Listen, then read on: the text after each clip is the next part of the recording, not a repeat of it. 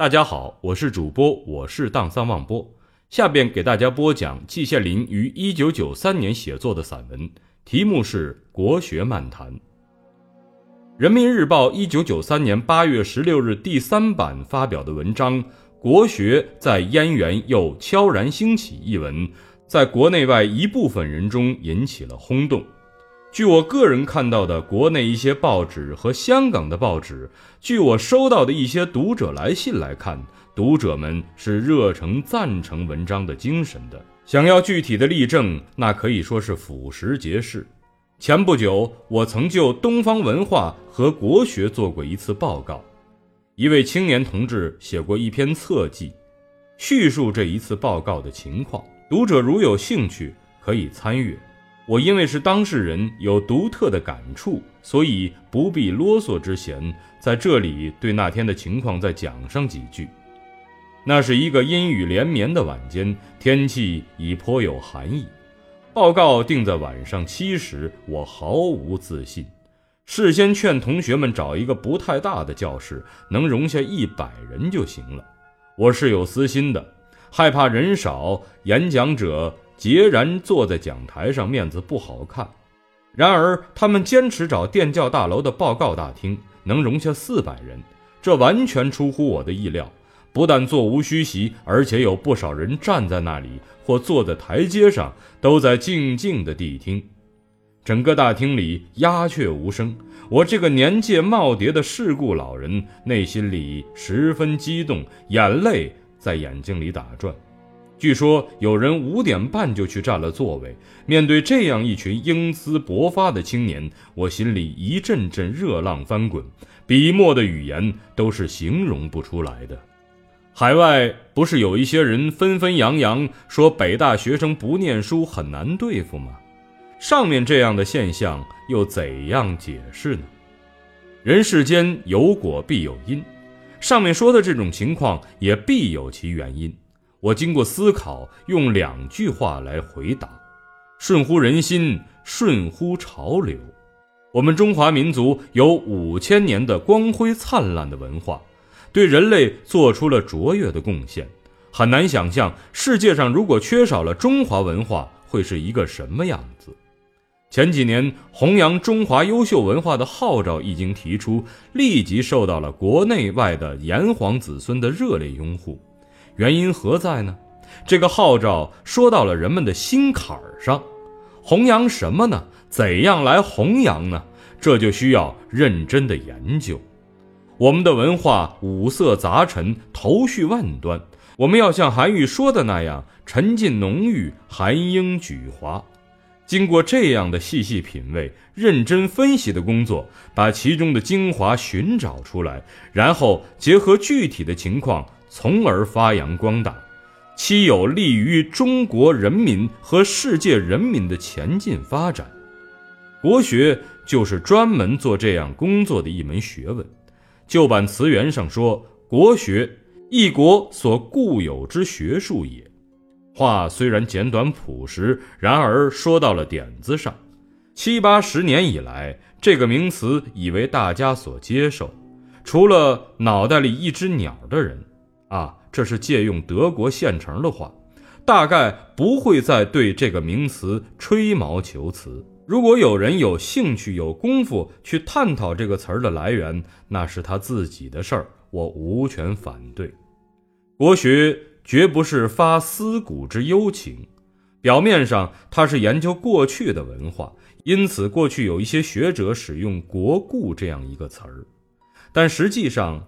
它既与过去有密切的联系，又与现在甚至将来有密切的联系。现在我们不是都谈建设中国特色的社会主义吗？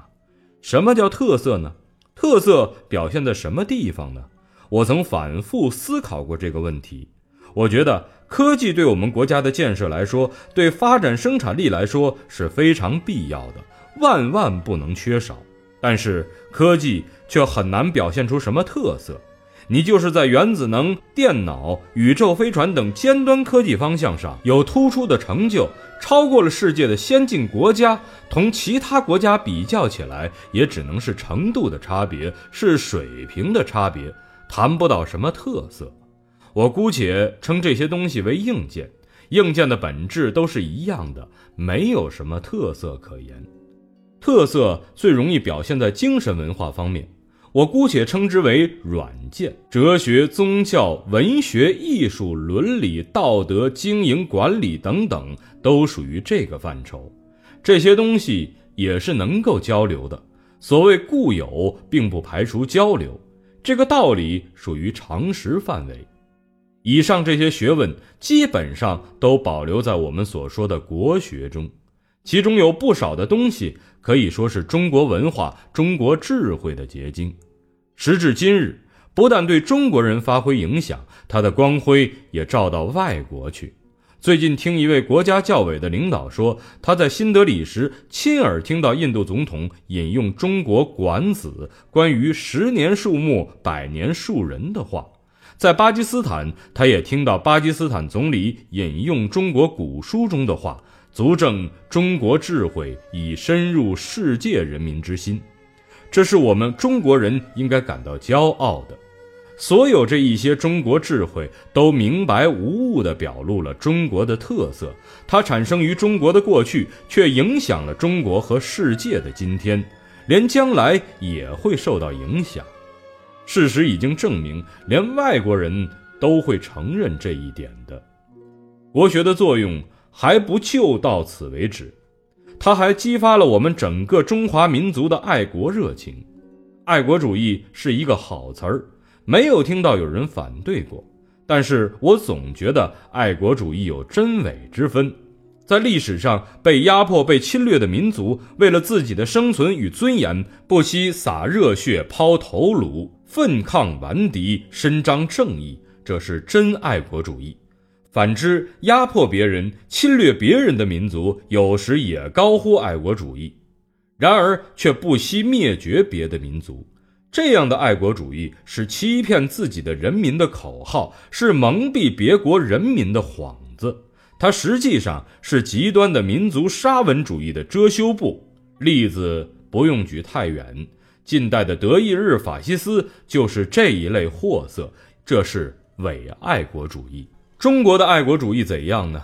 它在主体上是属于真爱国主义范畴的，有历史为证。不管我们漫长的封建时期内，天朝大国的口号喊得多么响，事实上，我国始终有外来的侵略者。主要来自北方，先后有匈奴、突厥、辽金、蒙蛮等等。今天这些民族基本上都成了中华民族的组成部分，但是在当时只能说是敌对者。我们不能否定历史的本来面目，在历史上，连一些雄才大略的开国君主也难以逃避耻辱。刘邦曾被困于平城，李渊曾称臣于突厥，这是最明显的例子。我们也不能不说，中国过去没有主动的侵略别人过，这情况也是有的，但不是主流。主流是中国始终受着外来的威胁。